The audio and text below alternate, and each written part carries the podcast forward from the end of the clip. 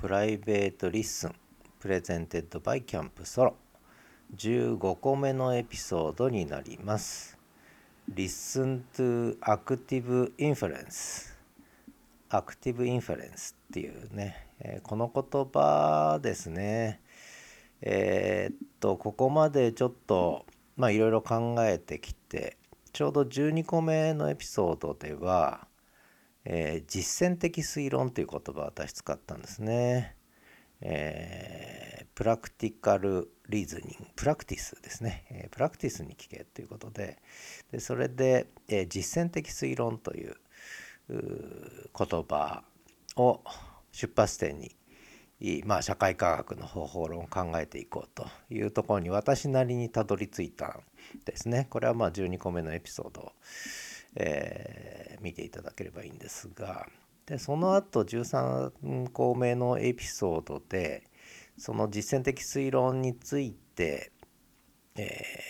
ー、語る上でちょっとノンバーバル非言語的なプラプラクティカルリーズニングっていう、えー、非言語的な実践的推論ということでリーズンという言葉を使ってねでだけどそこにノンバーバルっていうちょっとこだわりを持たせてえー、書いたんですね。ででその上で 前回14個目のエピソードで、えー、っとちょっと脳は世界をどう見ているのかっていうねこのジェフ・ホーキンスさんホーキンスさんの書いた本を読んでかなり刺激を受けて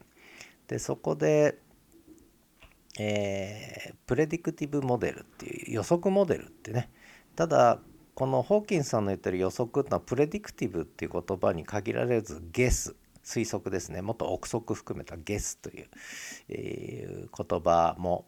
えー、使ってるんですが本の中ではね。でちょっとこのプレプレディクティブモデルズっていうのをやったやったっていうか喋った後にこの predictive って言葉っていうのはとてもね言語と結びついた言葉なんですね。 diction っていう。予言するみたいな言葉に近くなってくるんですね。 predict って。ちょっとこう狭いんですよね。 predictive models って言い方が。でその違和感がずっとつきまとって私の中でね。でこれはホーキンスさんが別に predictive だけを言ってるわけじゃなくて先ほども言ったように guess というね、え、もっとこう曖昧な、えー、憶測を含んだ言葉で予測モデルを語ってるんですがで、えー、記憶ではなくて予測モデルというやっぱこちらの方が、えー、まあ、正しいっていうと変な言い方ですけど例えば私犬を飼ってるんですがちょっとこの1週間ぐらい犬を観察していてやっぱ記憶に基づいて動いてるんじゃなくてやっぱり予測モデルに基づいて動いてるんだなっていうことを非常にこう経験的に確信するわけですよね。で私自身のことも含めてもやっぱ記憶で動いてるんじゃなくて予測モデルで動いてるという実感は非常にあるわけですね。だからこの記憶ではなくモデルだっていうのはいいんですがただそのそれが実践的能動的に行われる推論なんだという時にそのノンバーバルプラクティカルリーズニングもちょっと言葉しっくりこなくってでプレディクティブえー、モデルっていうプレディクティブって言葉もちょっとしっくりこなくってもっといい言葉ないのかなとか言って探していたところ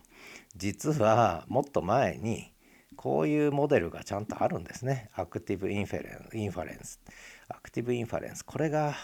いいですね。とても。これはあのフリストンカール・フリストンっていう方が、えー、もうだいぶ前にもう10年ぐらい前に提唱したえー、脳科学神経科学の方なんですが、えー、自由エネルギー理論っていうでこの自由エネルギー原理っていうのはあの脳の理論なんですが元をたどるとヘルマン・フォンヘル・ヘルムホルツヘルムホルツさんって結構有名なんですけど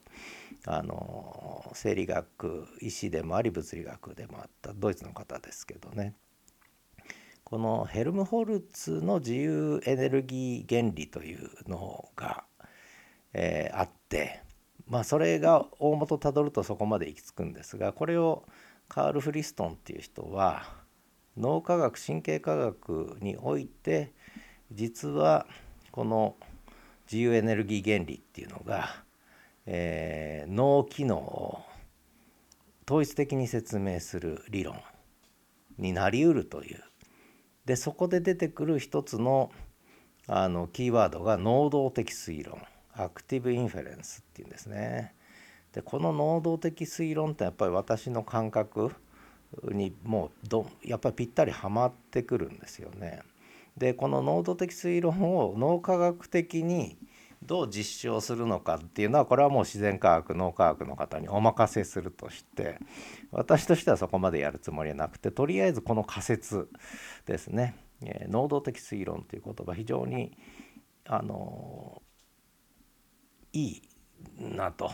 えー、概念としてね、え、非常に概念としては非常にいいと。でこの能動的推論というのを出発点にちょっと今後やっぱ社会科学方法論あるいは科学の方法論あるいは推論、えー、機能法演疫法なんていう話さらには認識ですよね、えー、人間の脳による認識ですねこれが客観性主観性の問題含めて、えー、どう考えるかっていうことをちょっと整理していきたいなということで